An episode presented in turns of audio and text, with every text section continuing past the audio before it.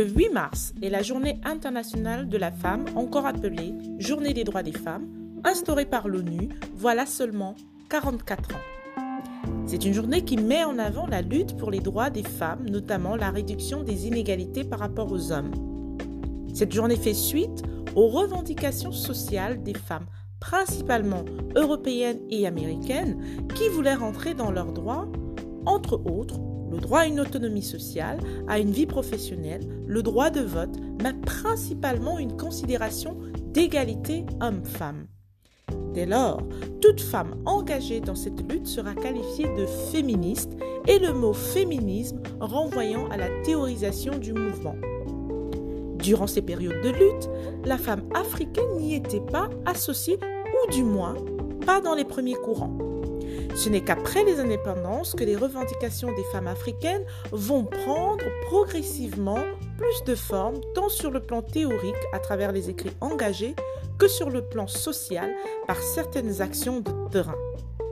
Aujourd'hui, le 8 mars se célèbre dans la plupart des pays dans le monde de différentes manières. Pour certaines, c'est un jour de protestation ou de réflexion. Pour d'autres, un moment de célébration en tout genre.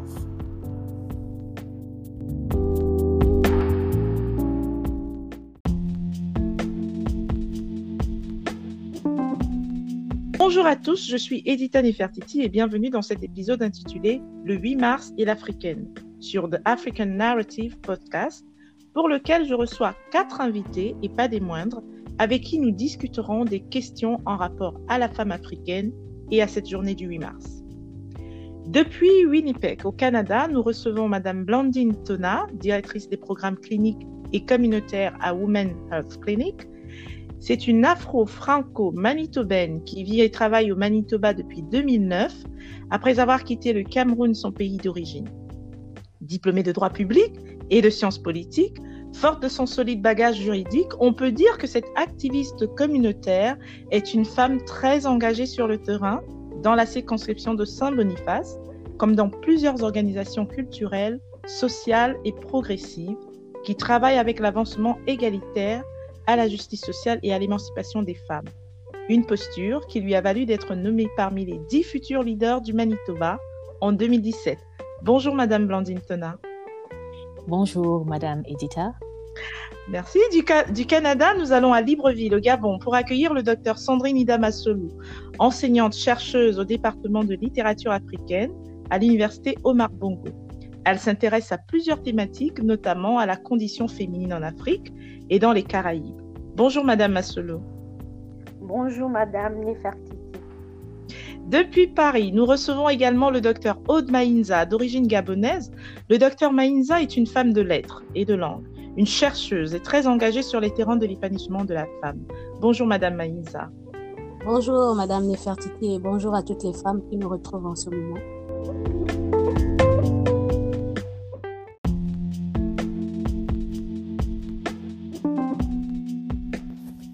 Et parmi ces dames, un homme, il en fallait, le docteur Ruffin Médard Koubi depuis Limoges en France.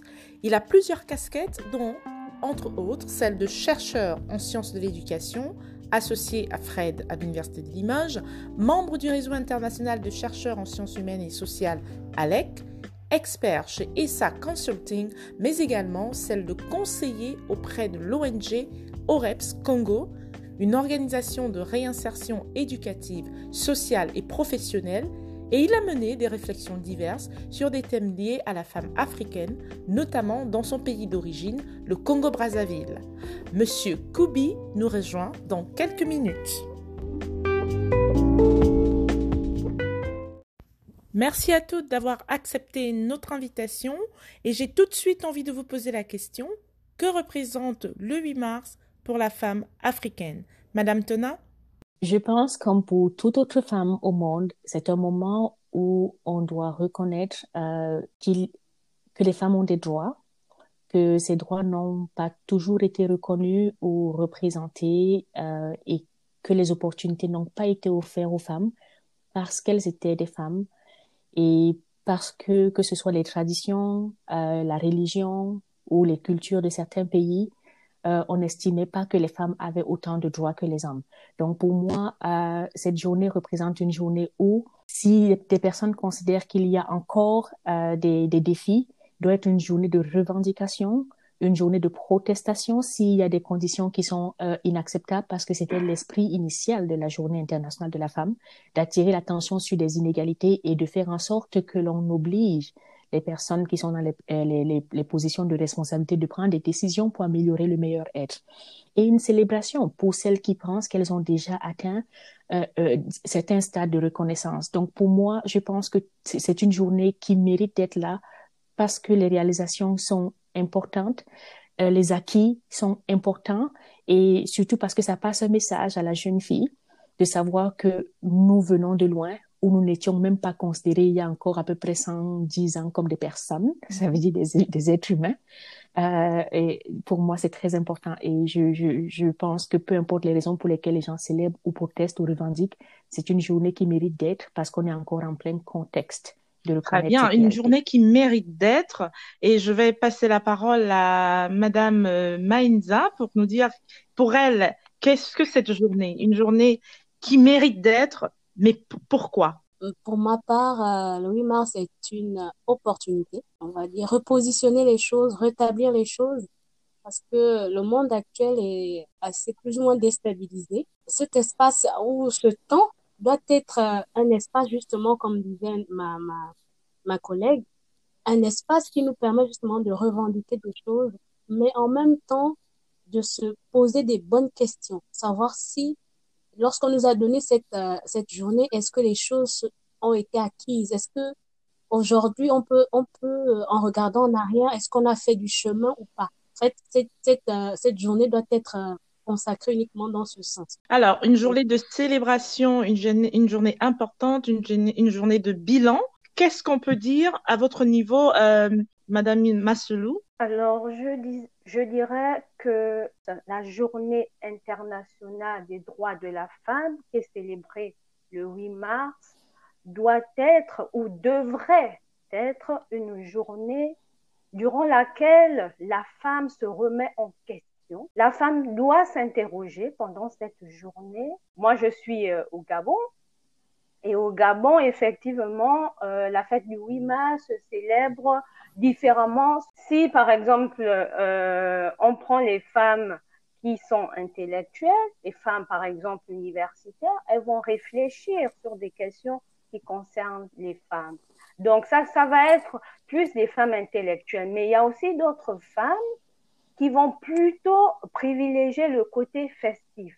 Donc, je pense que c'est une journée qui doit permettre à toutes les femmes de se réunir indépendamment de leur niveau, n'est-ce pas, intellectuel, pour réfléchir autour des problèmes qui concernent les femmes. J'aimerais rebondir sur ce que vous, vous, venez juste de dire, sur les femmes doivent réfléchir. Alors, si on remet les choses dans le contexte africain, quel est, selon vous, le point qui devrait intéresser les femmes africaines? C'est-à-dire, est-ce que les Africaines ont les mêmes problèmes que les, autres femmes? Parce qu'il y a la réalité culturelle et la réalité euh, politique, il y, a beaucoup de réalités. Où en est la femme africaine? Euh, La femme africaine, de façon générale, n'a pas forcément les mêmes problèmes, ne rencontrent pas forcément les mêmes difficultés que les femmes européennes. Tout simplement parce que il faut tenir, euh, il faut, il faut tenir compte, n'est-ce pas, du milieu socio-culturel. Effectivement, nous avons nos traditions, nous avons nos cultures qui sont parfois à l'opposé des cultures dites occidentales. Donc, de ce point de vue, nous ne pouvons pas dire que les problèmes sont les mêmes, même si effectivement, il y a des problèmes qui peuvent se euh, rencontrer, euh, notamment euh, pour ce qui est, par exemple, de, de, des femmes qui sont battues. Ça sont des problèmes qu'on peut rencontrer dans, partout ailleurs. Mais il y a des problèmes spécifiques qui vont concerner la femme africaine. Je prends par exemple le cas de l'avortement. L'avortement n'est pas autorisé en Afrique. Donc, c'est un problème qui a été déjà réglé en France, par exemple. Donc, euh, je, euh, pour ma part, les, les problèmes qui concernent les Africaines ne sont pas les mêmes que les problèmes qui peuvent concerner les femmes états-uniennes ou même les femmes européennes. Il y a encore, à mon avis, des choses à revoir, mais qui sont en relation avec nos traditions et nos cultures. Alors justement, on parle de culture. Vous qui êtes sur le terrain, Madame euh, Tena, comment pouvez-vous penser le, féminisme au niveau d'une femme africaine, du moins soit au Canada, qui a sa culture africaine, qui a tout son, bagage africain, et vous avez aussi chance, je dirais, peut-être, de, de, d'avoir passé une partie de votre vie dans votre pays d'origine. Comment vous voyez l'intégration de la femme dans ce mouvement de lutte pour ses droits? Est-ce que tu permets que je revienne un peu euh, sur ce que euh, la dame venait de dire? Je pense que c'était Ida qui l'a dit euh, sur le fait que les problèmes étaient différents. Je voulais juste ajouter quelque chose en disant, je ne pense pas que les problèmes soient si différents. Je pense juste que le contexte rend les mêmes problèmes. C'est peu moi qui identifier euh, en réalité des portées positives pour les sociétés africaines. Hein, euh, c'est pour cette journée-là. Moi, je ne vois que des, je ne vois qu'une portée positive. Et dans quel domaine? Par exemple, dans, dans le domaine de, de l'affirmation des l'égalité de la femme. Là, là, on rentre là dans un domaine où la femme s'affirme, euh, se reconnaît telle telle dans son identité. On voit également dans un domaine de la survivance euh, des cultures, sachant que la femme, la femme africaine euh, de ce poids, est la, gardienne et euh, du canal de transmission culturelle le plus indiqué. Bien sûr, sur la, la, question des rapports entre hommes-femmes, euh, qui voit émerger une puissance humaine et sociale en la femme, dis ça comme ça, hein, là je parle en tant qu'homme, mais aussi en tant qu'observateur. Donc, il voit émerger en la femme une, une puissance particulière. Euh, cela peut déséquilibrer euh, le rapport homme-femme euh, dans ce sens le plus intrinsèque. Hein. Et, bien sûr, cela... Je me permets de vous couper juste pour, pour enrichir peut-être votre argumentation, c'est l'homme, l'homme, parce qu'il y a toujours eu ce problème de l'homme africain, tout le monde s'entend dire, voilà, l'homme africain n'est pas pour que la femme euh, entre pleinement dans ses droits parce que ça, les mascule, ça diminue sa, virilité. Maintenant que vous êtes avec nous et que vous semblez être euh, plutôt porté sur la défense de ces, de, de, de ces droits, pourquoi cette peur de l'homme africain, entre guillemets, qui est peut-être justifiée ou non, sur le fait que la femme lui vole une partie de sa virilité en réclamant ses droits l'argument ou l'argumentaire est, euh, psychosociologique. Euh, les acquis de l'homme, les prétendument acquis de l'homme, euh, se transmettent d'homme en homme par le fait culturel, sans même le vouloir de l'homme lui-même, par le fait culturel. Donc l'homme naît avec une certaine reconnaissance, une certaine puissance particulière, ce qui n'est pas forcément vrai. La femme, on a vu dans la société africaine comment les, les, les femmes ont dominé les processus de décision euh, publiques, étatiques dans nos sociétés et dans nos anciennes sociétés, pas les sociétés d'aujourd'hui. Il y a eu des reines en Afrique et il y a eu des matriarcats en Afrique qui ont permis le développement des sociétés en Afrique. Donc le problème, à mon avis, n'est pas à ce niveau-là. Le problème au niveau des représentations que les uns et les autres se font sur ce que nous sommes. L'homme veut sauvegarder certains acquis, ses prétendus acquis, parce que effectivement, il exerce une certaine, paresseusement d'ailleurs, hein, une certaine puissance au sein des ménages, une certaine puissance au sein de la société, une certaine puissance au sein de, de l'entreprise. Mais moi personnellement, euh, je pense que la femme, en tant qu'être la femme, c'est pas, euh, c'est pas euh, un deuxième être humain. La femme, comme on dit l'égal de l'homme, la femme a le droit, les mêmes droits que l'homme. La femme a le droit euh, d'affirmer son intelligence comme l'homme l'affirme aussi. La femme a le droit d'assumer un certain leadership dans des domaines d'activité de la société comme l'homme le fait. Il n'y a pas de raison pour que, effectivement, qu'il soit mis à l'écart de cette évolution. Mais par contre, par contre, Là où l'homme, ça je, peux le dire aussi en là où l'homme peut euh, émettre, peut faire valoir des inquiétudes particulières sur son rapport avec euh, la femme, c'est quand la femme veut se substituer à lui. C'est-à-dire quand la femme veut se substituer en l'homme, là, il y a une opposition naturelle qui surgit parce que en réalité, euh, le féminisme ou la culture féminine pour la femme ne doit pas se résumer à une lutte pour le dépassement de l'un vers l'autre, mais ça doit se résumer à une certaine affirmation de conditions particulières de l'un et de l'autre. La femme doit faire J'aimerais, j'aimerais que les, qu'il y ait euh, sur ce point-là une sorte de, d'échange à, bâton rompu entre les, les autres dames sur, sur cette question justement de, du rapport homme-femme, de l'homme qui se sent, qui peut à un moment, ou la femme qui peut abuser à un moment donné.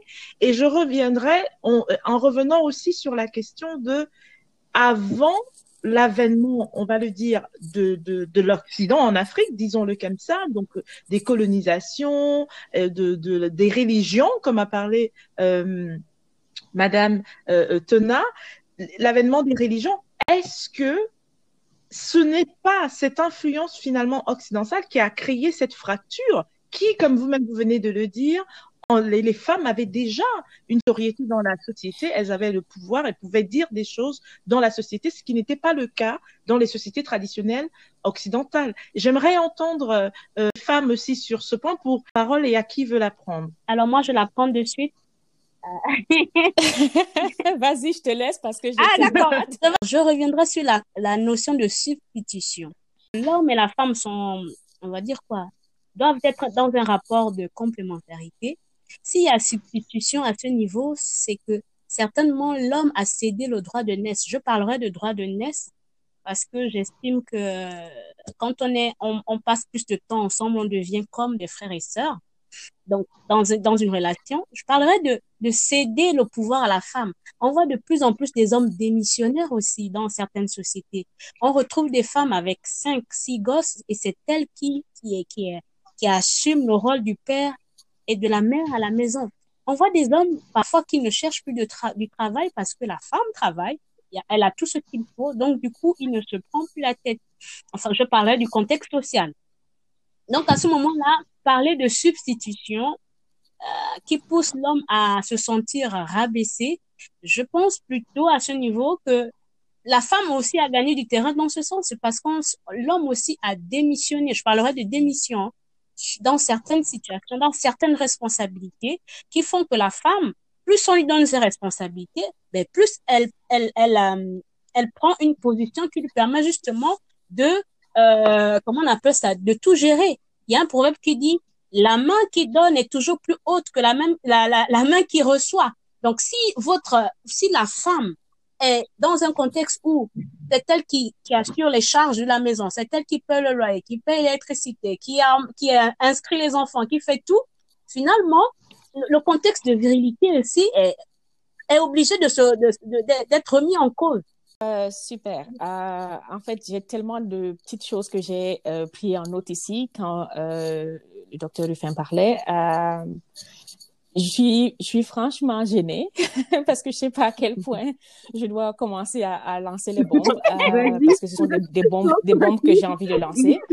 Est-ce qu'un homme c'est déjà, c'est déjà assis et réfléchi sur le fait qu'il a des privilèges, euh, sur le fait que il est né d'une femme et subitement il a plus de droits que la fille qui naît aussi d'une femme subitement, la fille va passer toute la journée à la cuisine et va faire des choses pendant que lui joue, s'amuse et toute autre chose. Est-ce que le garçon, l'homme se pose des privilèges sur le fait que la femme va cuisiner, travailler, faire toutes ces choses-là? Est-ce que les hommes se posent ces questions sur les privilèges, sur le patriarcat qui leur donne des droits plus que des femmes? Ça, c'est la première chose à laquelle je veux dire. Si les hommes ne se posent pas ce genre de questions, pourquoi est-ce qu'on demanderait aux femmes de réfléchir sur leur position, de ne pas prendre plus ou de ne pas prendre moins? Non. Non, non, absolument pas. Euh, tu l'as dit tout à l'heure, excuse-moi de te tutoyer, mais je pense que c'est la forme la plus simple que je avec laquelle je m'exprime. Euh, si la femme est un être humain à part égale, ça veut dire qu'elle a une autonomie naturelle à pouvoir décider comment est-ce qu'elle va gérer sa vie et comment est-ce qu'elle va gérer sa relation.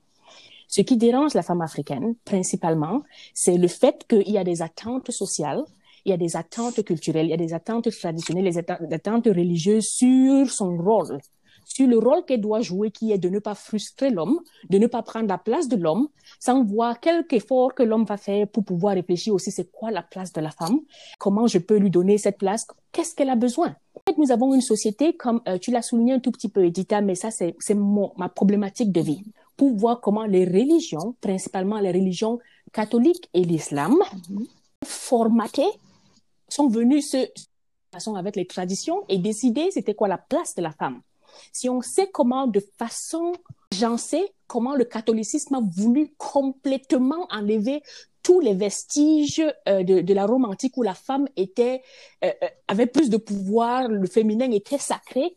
Comment on voit comment le, le catholicisme a voulu réduire, enlever cette féminité à la femme et donner tout le pouvoir aux hommes? Est-ce que les hommes se sont déjà questionnés sur leur pouvoir, sur leurs avantages, sur leurs privilèges, sur les opportunités qu'ils ont naturellement que les femmes n'ont pas? Qu'un homme s'est déjà posé ce genre de questions.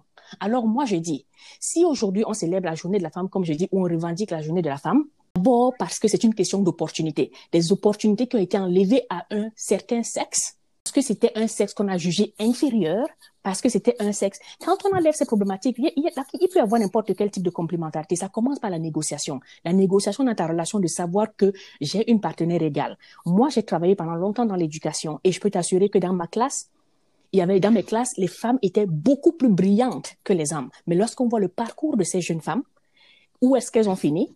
À laisser des hommes, et comme on disait, ceux qui ont démissionné de leurs responsabilités, prendre des décisions pour elles, comme s'ils étaient incapables de prendre des décisions. Il y a un ensemble de choses aujourd'hui où il faudrait qu'on se dise, lorsqu'on veut dire le féminisme où la femme prend un peu plus ou elle prend un peu moins, hey, ce n'est pas une tarte ou, ou un gâteau où quand je coupe une partie, il reste moins. Nous avons naturellement des droits qui sont pour moi fondamentalement égaux. Il se trouve juste que les sociétés, les structures sociales, les conditions euh, euh, euh, dans lesquelles les personnes vivent font en sorte que certaines personnes ont plus de privilèges que d'autres comment est-ce qu'on travaille sur les questions de privilèges pour essayer aujourd'hui de pouvoir remettre justement la femme dans sa place? C'est pour ça qu'on revendique. Tout comme les Noirs ont revendiqué, c'est pas pour dire que les Blancs ont moins de droits, c'est juste pour dire vous avez pris tellement de droits et nous avez fait croire que nous étions inférieurs qu'aujourd'hui vous vous sentez menacé quand on vous montre qu'on a plus de droits. C'est la même façon. L'homme doit apprendre à s'ajuster que la femme ne prend pas sa place, la, femme prend juste sa place à elle et que lui, il doit apprendre à négocier, à avoir moins de privilèges moins d'avantages et de réfléchir comment il peut travailler en parité. Oui, c'est pour ça que je pense qu'il faut avoir des hommes dans ces conversations, parce que lorsqu'il y a un déséquilibre qui présente, pour essayer de, de, de, réduire ces déséquilibres. Moi, je vais dans le, le même sens que Madame Tuna. Et je voudrais revenir justement sur euh, le terme, le verbe se substituer. Madame Ainza avait déjà essayé de recadrer les choses et moi je vais simplement rajouter ceci. La femme n'a jamais euh, voulu ou ne veut pas se substituer à l'homme. On est dans un rapport de complémentarité, le rapport homme-femme dans l'idéal.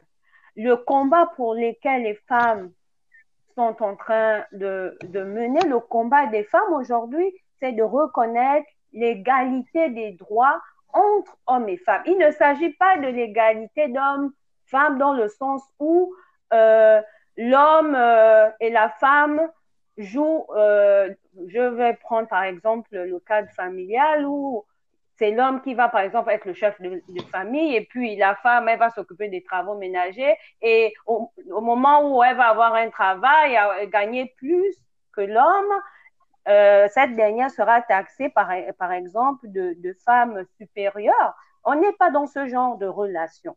C'est une relation de complémentarité mais malheureusement, je trouve, je pense même que la domination masculine fait en sorte que lorsque l'homme se sent menacé, il pense que la femme veut lui arracher des privilèges. Les privilèges concernent les deux sexes, aussi bien l'homme et la femme. Donc, c'était simplement pour, pour revenir là-dessus. C'est comme si, à un moment donné, l'homme développait un complexe d'infériorité lorsque la femme accède à certains privilèges. Le, mot substitution, à mon avis, ne devrait pas intervenir parce que le combat des femmes, ce n'est pas d'arracher à, à l'homme des privilèges, mais simplement qu'elle soit reconnue dans tout ce qu'elle elle, peut apporter au sein de la société, au sein de sa famille et, dans toutes les autres institutions sociales. Le combat pour la lutte pour les, droits des femmes n'est pas un combat contre les hommes, mais c'est un combat pour la femme. Alors, après toutes ces euh, comme, comme dirait Tona, après toutes ces bombes, contre toi, parce que tu es finalement le bouc émissaire de, de, de, tout un genre. pourquoi l'homme n'intègre pas l'homme africain principalement, n'intègre pas tout de suite le féminisme comme quelque chose qui est tout à fait légitime pour la femme et non quelque chose qui est contre, qui est mené, une, une vente d'État qui est menée contre lui. Pourquoi cette réticence de l'homme à participer à cette volonté de la femme à être autonome? Mais vous savez, euh, d'abord, d'abord, il y a, éclaircir cette notion de, féminisme. C'est très important de savoir ce que vous entendez par féminisme. Si le féminisme se résume au combat légitime euh, de la femme pour affirmer euh, sa condition de femme dans la société, bravo, on est tous d'accord. Mais si le féminisme se résume un peu tel qu'on le voit aujourd'hui en Occident, comme étant ce combat très militant qui tend à faire valoir, à faire disparaître euh, dans le rang social euh, un être social euh, à son profit, ou encore à être au même niveau que cet être social. Je veux dire clairement aujourd'hui, dans le féminisme, il y a des, il y a des, des, des, dimensions où on ne distingue plus l'homme et la femme. Mm-hmm. Ça, ne l'oubliez pas. Dans le cas du féminisme. Et à ce moment-là, euh, moi, je serais contre. Maintenant, si je reviens sur le continent africain, sur le féminisme qui consiste à, à, améliorer les conditions de la femme, à, affirmer aussi le pouvoir de la femme, à représenter la, la femme dans son processus d'émancipation de, de développement, eh ben, je pense qu'en Afrique, globalement, les hommes seraient euh, d'autant plus satisfaits d'avoir à côté d'eux des hommes, des femmes, pardon, aussi instruites, des femmes aussi entreprenantes, des femmes aussi communicantes, etc., etc. Ce qui lui ferait peur, je reviens, je reviens sur ce mot peut-être qui a, qui a fait sortir des scuds, comme vous avez dit, de, de goulot d'étranglement. Donc, ce, ce, ce, qui ferait, ce qui ferait peur à la femme, et là, on rentre dans le domaine de la psychanalyse, plus même de la psychologie. Culturellement, ce qui ferait peur à l'homme, effectivement, c'est que les acquis sociaux dus à son rang, mais qui ne sont même pas liés à l'homme lui-même, c'est millénaire, ces acquis.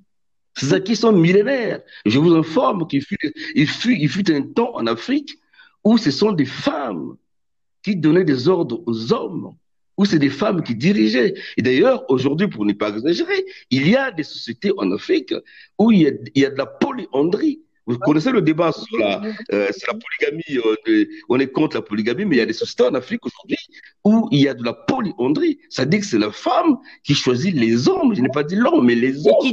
Et, et, et, je, regardais avec intérêt un documentaire suédois. Je dis bien suédois, hein, nous sommes en Europe là. Un documentaire suédois en Suède. Il y a des femmes qui ont deux, trois partenaires, des hommes ça dit qu'il a eu des enfants avec des hommes, il se promène dans la vie avec deux, trois hommes. Une femme décide d'avoir deux, trois hommes.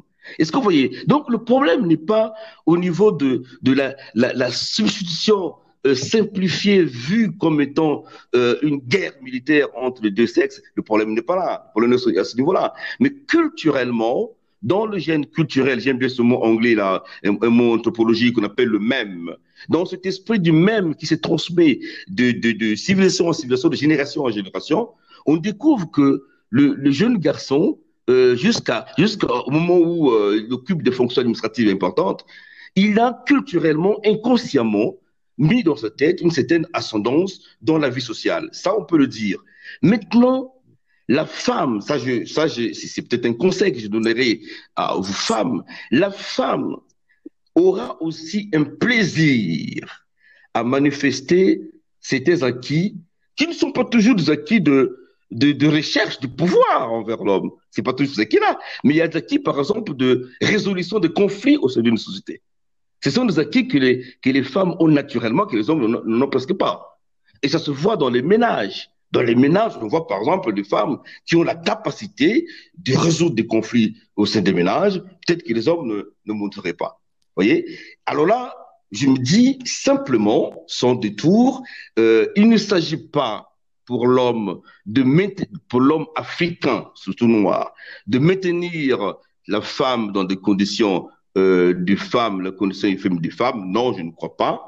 Mais il s'agit euh, en l'homme, à la femme, de reconnaître sa position de femme et sa position positive de femme. Ne pensez, ne pensez la position d'être humain, je préfère la position d'être humain. Sa position de femme définie par les hommes ou définie par la femme elle-même? Mais les êtres humains sont les mêmes.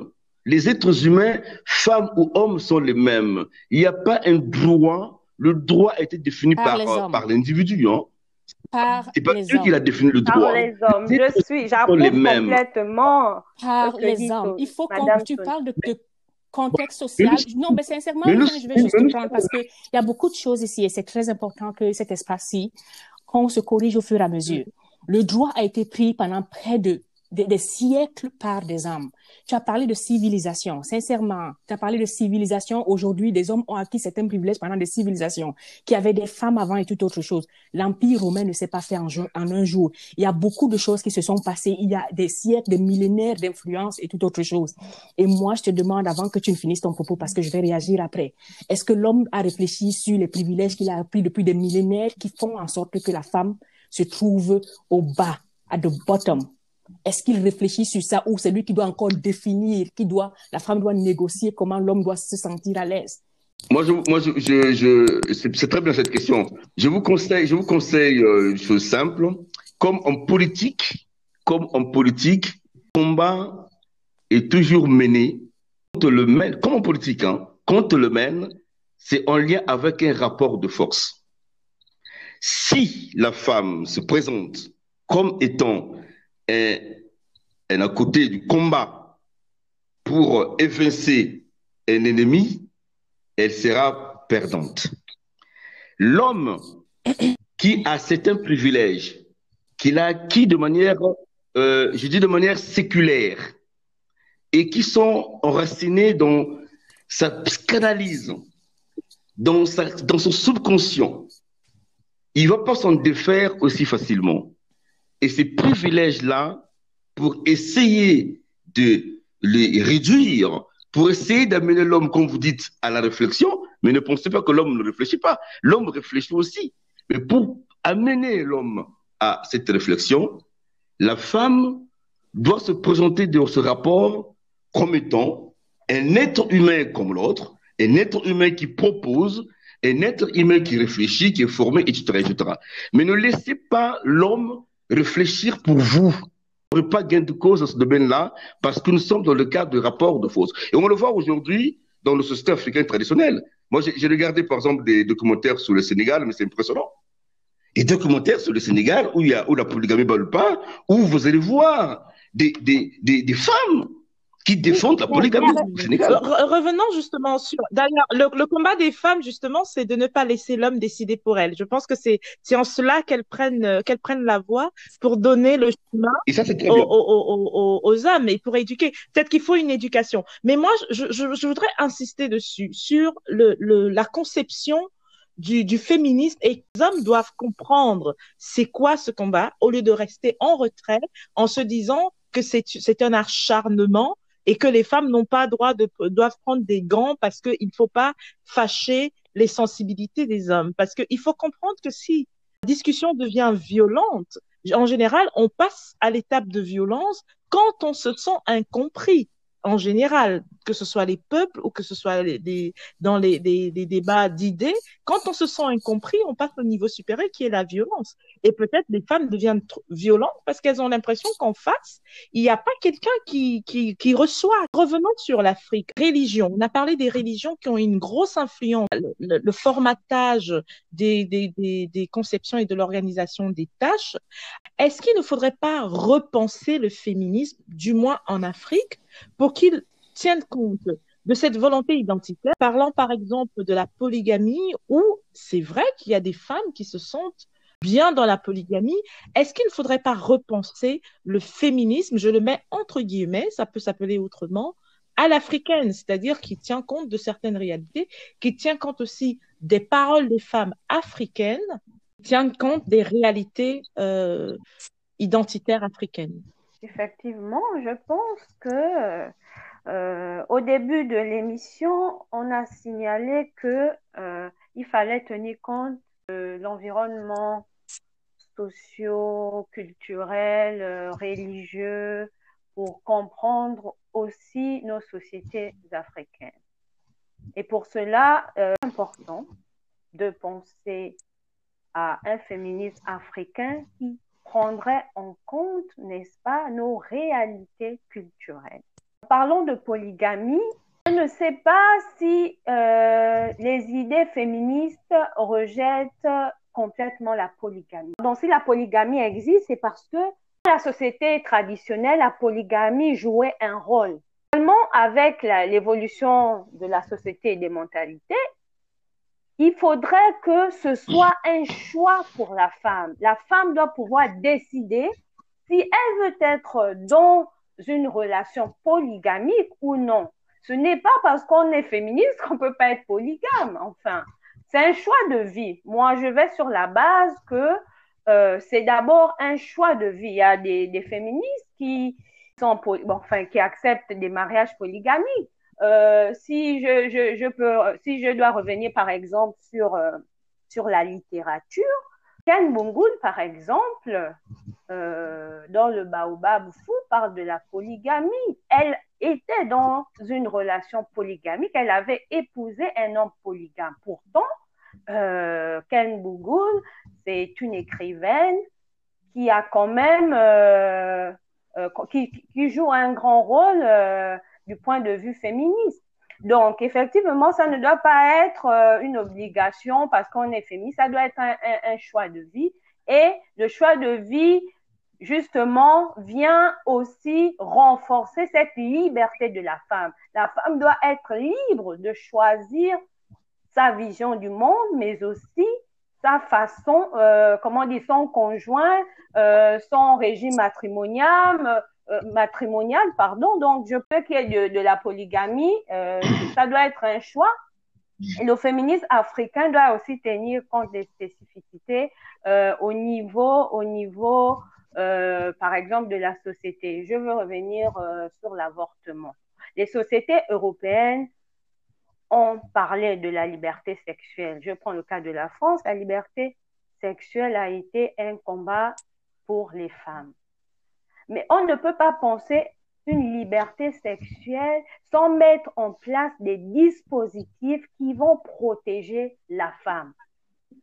En Afrique, on parle aussi de liberté sexuelle pour la femme, mais qu'est-ce qu'on, quel dispositif mettons en place pour que cette liberté sexuelle de la femme ne devienne pas un danger pour la femme elle-même? Aujourd'hui, euh, au Gabon, aller parcourir les rues, il y a beaucoup n'a pas le choix de tomber enceinte ou pas, tout simplement parce qu'elles ne savent pas qu'il y a des pilules qui existent, il y a des stériles qui existent. Donc, il faut une politique à ce niveau qui permette à la femme d'être protégée par rapport, n'est-ce pas, à tous ces éléments. Maintenant, euh, le féminisme africain doit pouvoir s'épanouir en tenant compte des réalités, mais aussi des limites, parce que dans la société africaine, particulièrement dans la société gabonaise, il y a beaucoup de limites. Il ne suffit pas de rester sur la théorie, mais il faut mettre en place des dispositifs qui vont protéger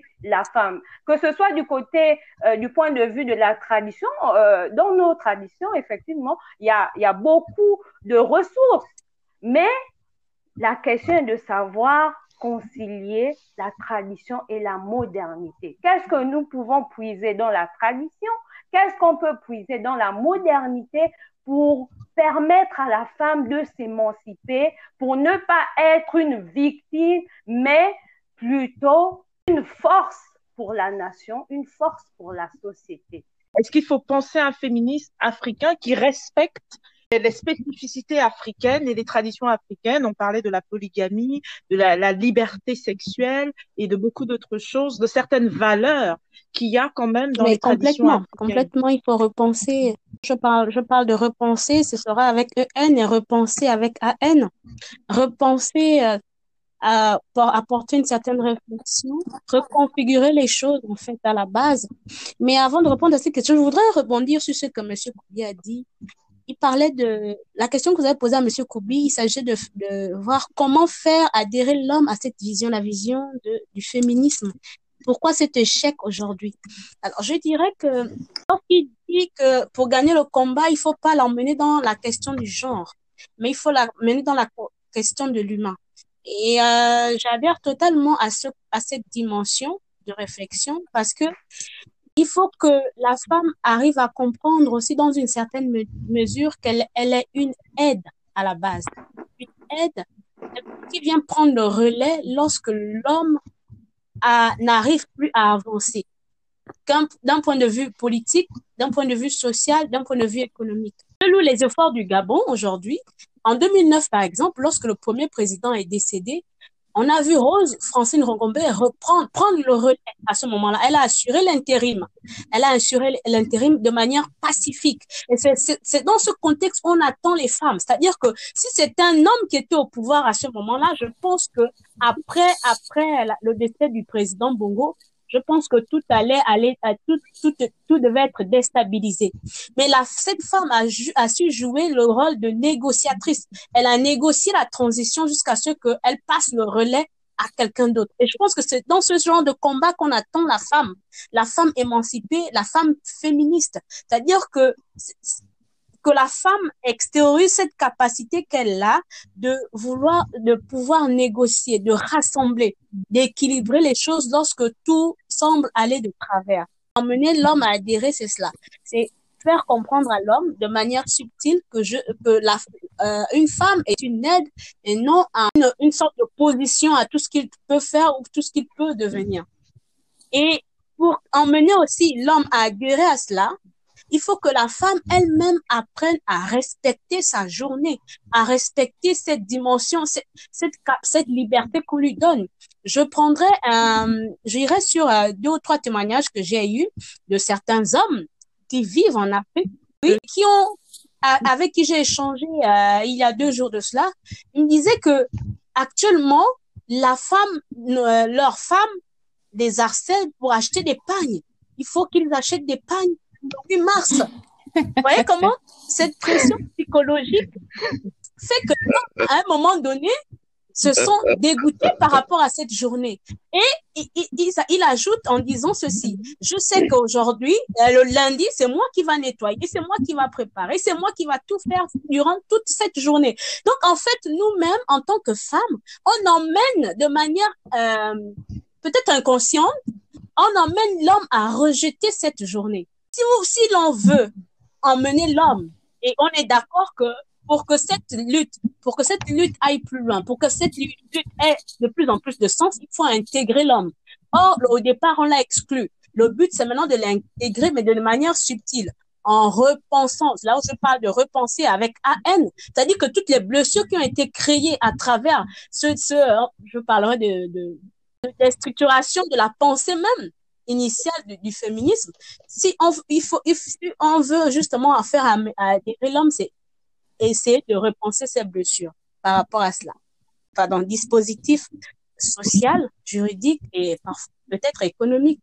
Aujourd'hui, on voit, par exemple, pour rééquilibrer les choses, on voit des, la création des associations des femmes. Mais c'est la création de ces associations-là aujourd'hui peuvent emmener les femmes justement à être autonomes, à être autonomes, on voit des, des femmes qui s'inscrivent maintenant dans des sortes de tontines pour justement équilibrer les choses financièrement. Mais là où j'adhère à, ça, à la pensée de Dida, c'est que au-delà de la restructuration, euh, tenir compte du féminisme selon euh, la sphère géographique. Mais en même temps, je voudrais dire qu'il faut tenir compte aussi de toutes les couches sociales. Au début de son propos, elle disait que les femmes, les femmes intellectuelles réfléchissent. J'ai envie de dire aussi que les femmes qui ne sont pas intellectuelles réfléchissent, mais à leur niveau. Il faut aller, il faut aller, il faut aller dans dans, dans jusqu'au jusqu'au à la dernière euh, case de, de, de, la société justement pour faire parler les femmes. Il y a des femmes qui ont des idées, mais financièrement elles ne peuvent aller nulle part. Il y a des femmes qui ont des voix, qui portent, mais qui ne peuvent pas justement s'exprimer parce qu'elles sont, par exemple, simplement au village. Et du coup, à ce moment-là, il faut aller les chercher, il faut aller chercher ces femmes-là pour justement les, les, les, orienter. Et la femme intellectuelle, on peut être intellectuelle, mais manquer de sagesse aussi. La sagesse, c'est quelque chose. Oui, oui. L'intelligence, on peut être intelligent, mais manquer parfois de sagesse. Et cette sagesse, on peut la retrouver dans une femme qui n'a pas fait des études. Parce que pour ma part, en tant que religieuse, la sagesse, c'est quelque chose qui est inné, en fait, en quelqu'un. Après, la dimension intellectuelle, c'est quelque chose qui se travaille, qui s'acquiert au fil, au fil du temps, en côtoyant justement des grands esprits, comme nous sommes en train de le faire en ce moment.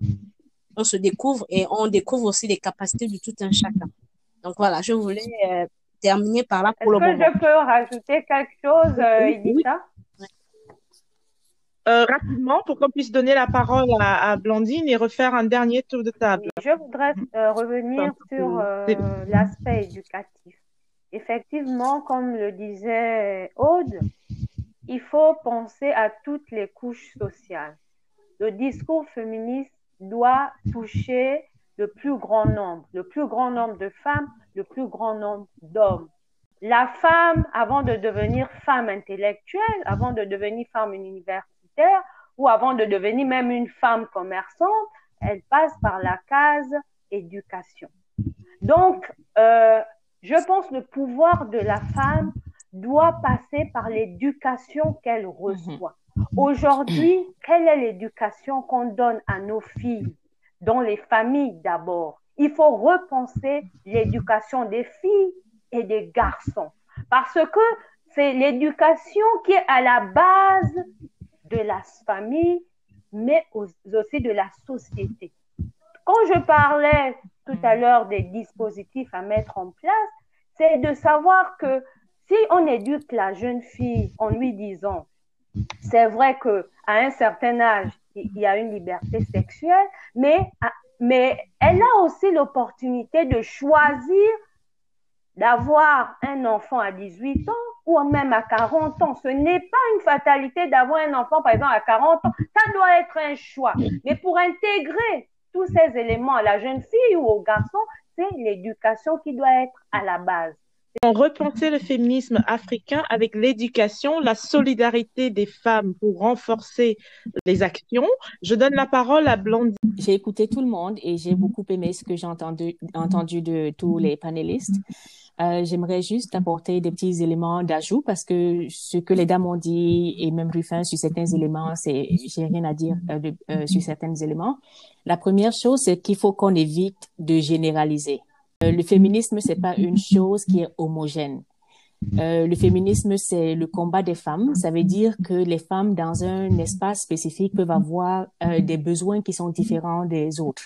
Donc, ce qui se passe en Europe ou qui se passe en Afrique et qui se passe en Afrique, au Cameroun ou en Côte d'Ivoire ou au Gabon peuvent être différents selon le contexte et que ce soit les femmes en ville ou dans les communautés rurales. Donc, il y a, il faudrait qu'on essaye de ne pas généraliser les combats. Peut-être la femme euh, qui est au rural a besoin des choses pour pouvoir euh, euh, cultiver sa terre et tirer profit des bénéfices de cela. La femme qui est en ville est capable d'avoir une autonomie financière et d'éduquer ses enfants. Donc, les besoins sont différents. Il y a des choses qui peuvent réunir des personnes et qui peuvent permettre que ces personnes puissent trouver une certaine solidarité et porter un message. Pour moi, je voudrais que euh, juste apporter comme contribution, c'est de comprendre que s'engager dans une lutte féministe, c'est d'abord reconnaître que la femme a une voix et que cette voix est importante et de savoir que quel que soit comment se présente sa lutte féministe, elle est valide pour elle parce que c'est une recherche d'identité et c'est une recherche d'autonomisation, quelle que soit la façon que ça se présente. J'aimerais, je suis toujours mal à l'aise lorsque les gens disent je suis solidaire, mais je n'aime pas cette façon que tu fais.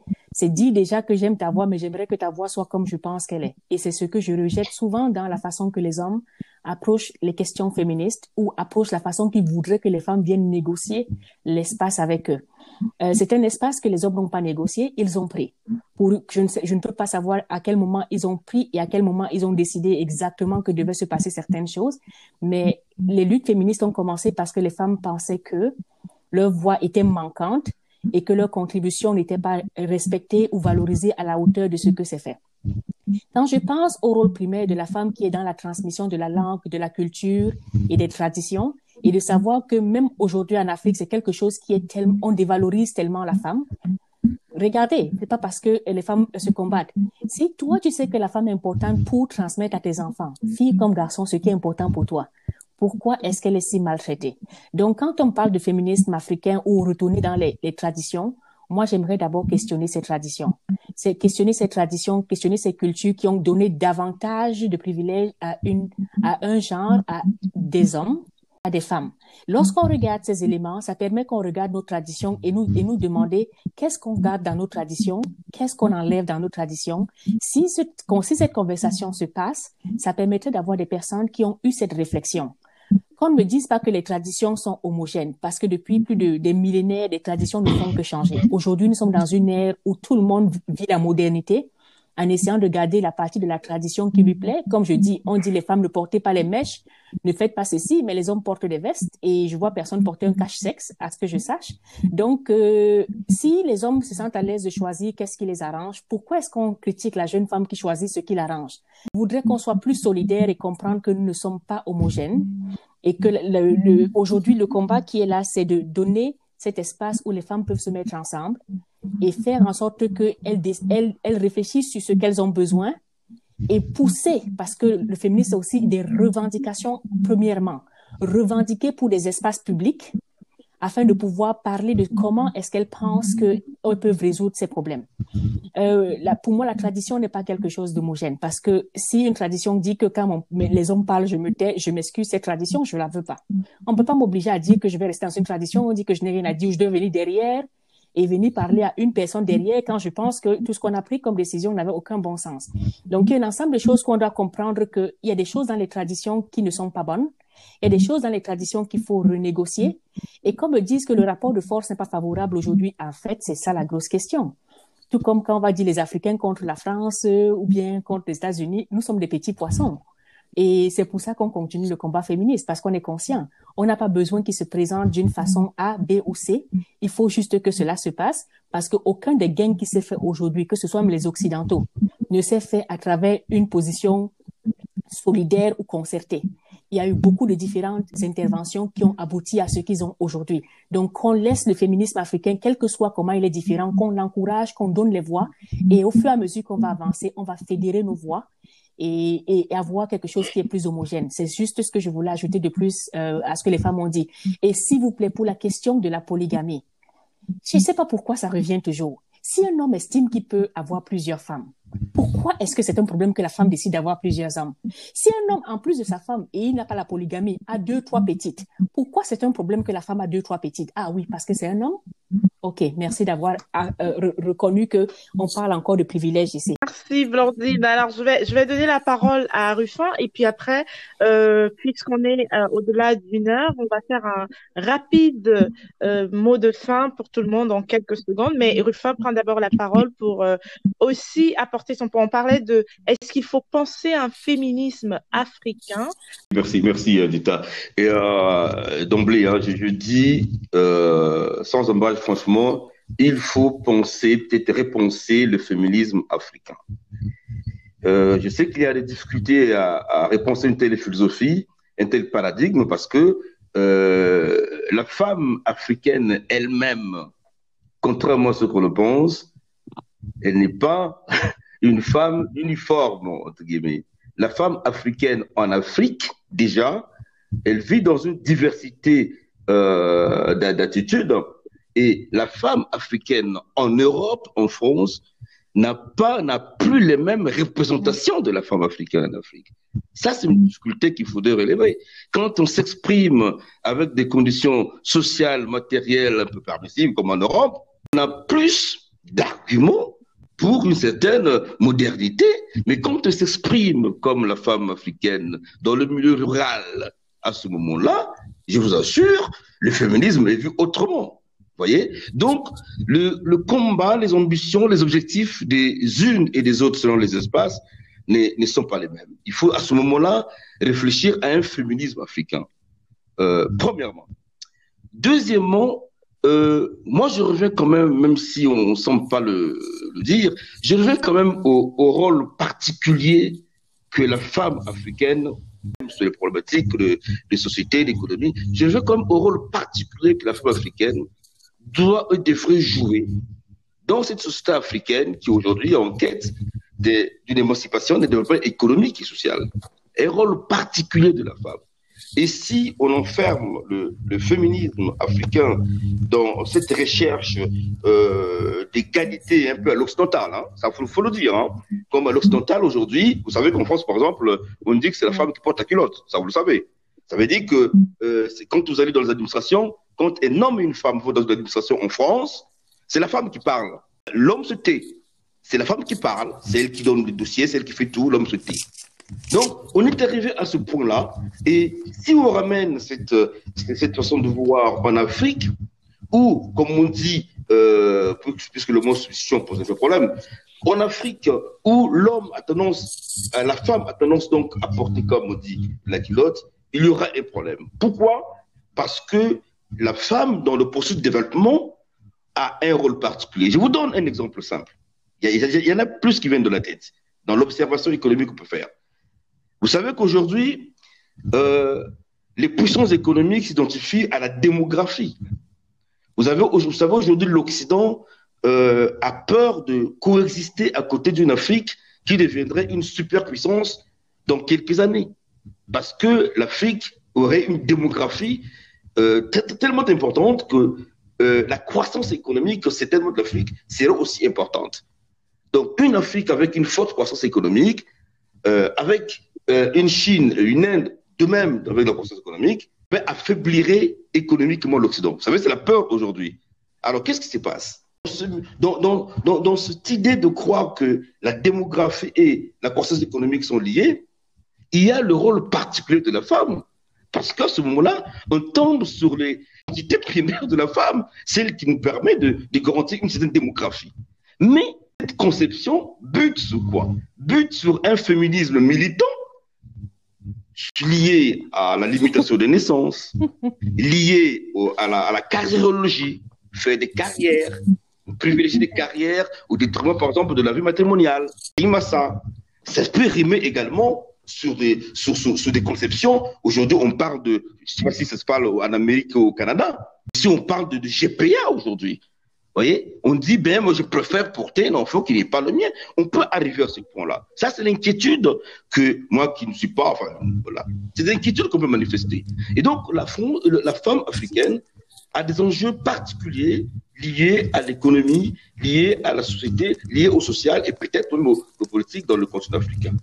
Donc, de ce point de vue, il faut absolument que le féminisme africain se restaure en féminisme africain en replaçant euh, la femme dans un rôle, c'est pas en le restreignant dans ce rôle-là, mais en le plaçant dans, un rôle salvateur africain.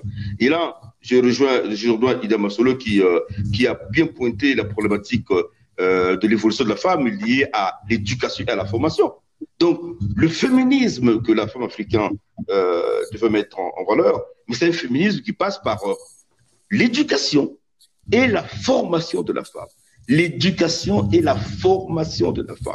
Formez-vous, formez-vous, formez-vous. Vous ferez là un féminisme très très positif qui ne détruira pas les rapports sociaux entre l'homme et la femme au sein des ménages, au sein des familles, au sein des entreprises, etc. etc.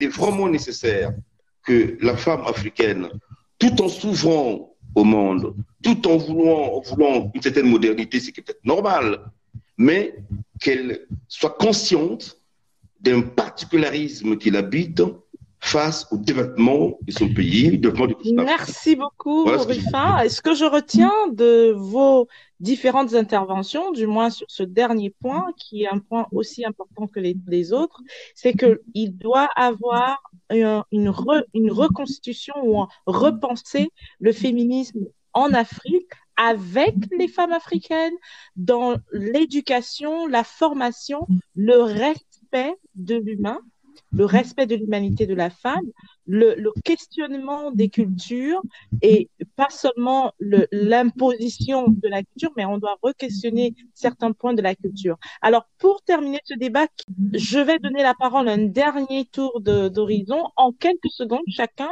Alors, moi, pour conclure, je dirais qu'il est plus que nécessaire de repenser euh, le féminisme africain parce que, premièrement, c'est une vision importée qui a voulu se, qui, qui tente de se greffer à nos cultures. Donc, dans ce contexte-là, on doit comprendre qu'il s'agit d'une réorganisation culturelle en tenant compte de ce concept-là. D'où l'importance de laisser le temps au temps pour que les choses se fassent progressivement. Et deuxièmement, repenser le, le féminisme en intégrant l'homme, les, les différentes couches sociales, allant de la femme intellectuelle à la femme villageoise pour repenser le, le, féminisme en faisant comprendre à la femme que le 8 mars, c'est pas seulement inscrit dans le temps. Le 8 mars doit être un combat quotidien. Dès lors qu'on commence à parler aujourd'hui de la femme, il faudrait que demain, on continue à réfléchir. On ne va pas attendre le 8 mars pour se dire, bon, on, qu'est-ce qui s'est passé l'an dernier, il faut qu'on on, on, on, fasse quelque chose. Non, il faut que la femme africaine comprenne que si elle veut gagner cette bataille, le 8 mars doit être un combat quotidien et qui s'inscrit dans toutes les couches sociales. Merci, merci, docteur Maïnza. Docteur Masselouge. À réfléchir c'est vrai, mais dépasser, euh, dépasser la théorie. On repense le féminisme africain en mettant en place des dispositifs et des structures pour permettre justement l'émancipation de la femme dans toutes ses dimensions, pour que la femme africaine ne soit pas victime de ce féminisme, mais plutôt comme je dirais, comme je disais euh, tout à l'heure, qu'elle soit vraiment euh, une force de la nation, une force sociale. Merci, Monsieur Koubi. Euh, D'abord, merci de m'avoir invité d'être un peu particulier dans ce débat, puisque seul masculin. C'est d'autant un plaisir double de le rappeler. Ce qu'il faut retenir pour moi, la femme à côté de l'homme dans la complémentarité, mais pas dans l'opposition frontale destructrice. Premièrement. Deuxièmement, je pense qu'il est important de reconnaître aussi le rôle particulier de la femme dans la société africaine notamment, parce que la femme elle-même, elle est différente de l'homme. Ce rôle particulier le vient de sa différence intrinsèque. Un rôle particulier est dicté par des conditions matérielles ou sociales particulières, mais parce qu'elle porte en elle-même les germes positifs de la différence entre elle et l'homme.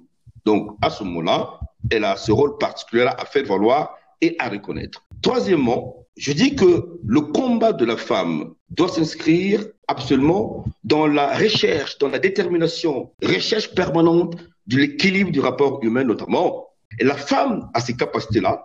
Donc, son combat doit se, mouvoir dans cette recherche permanente d'équilibre. Et je reconnais, euh, pour terminer, que votre combat est légitime face à l'hégémonie millénaire de l'agent masculin. Euh, nous nous mettons euh, à vos côtés pour euh, que vous le gagnez, pas que peut-être vous le gagnez, mais que vous l'amenez à un niveau de compréhension humaine entre l'homme et la femme.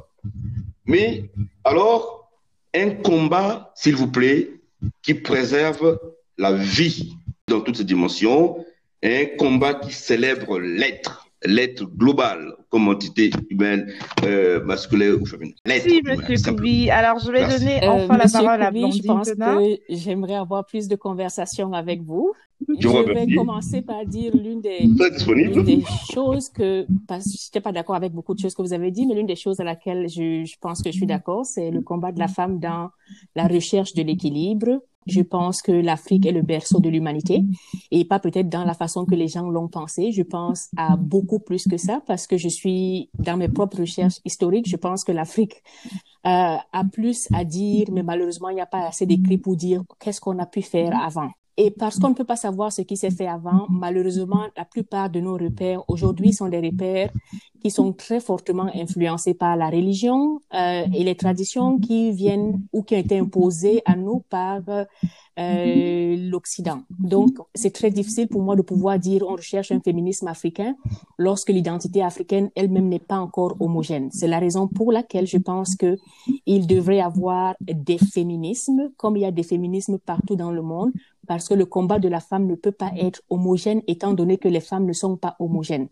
Ce que je propose euh, ou recommande, c'est que trouvez des personnes qui pensent comme vous, organisez-vous, et commencer à, à identifier vos priorités, réfléchir sur vos priorités et chercher à vous faire représenter.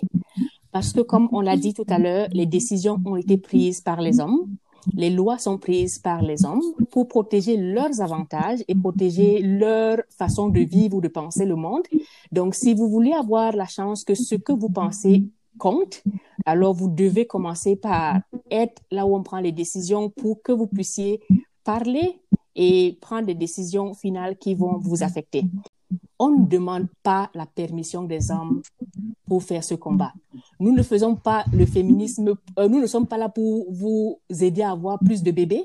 Le féminisme, c'est de dire que je peux décider ce qui se passe dans ma vie, sur mon corps.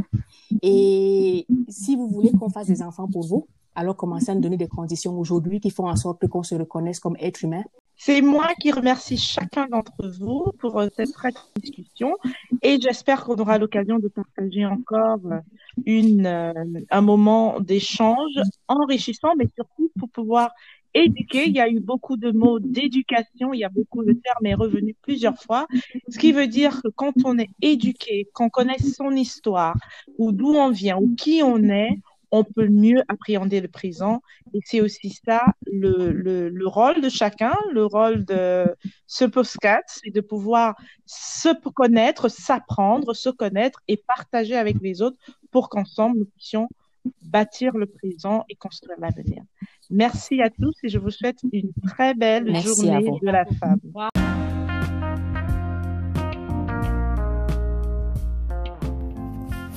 Merci à vous qui avez suivi avec attention cette discussion sur la résonance de la journée du 8 mars pour la femme africaine. Vous pouvez réagir en laissant un message vocal sur The African Narrative Podcast ou sur le site web www.aazmuth.com et sa page Facebook. Surtout, merci de liker et partager. À bientôt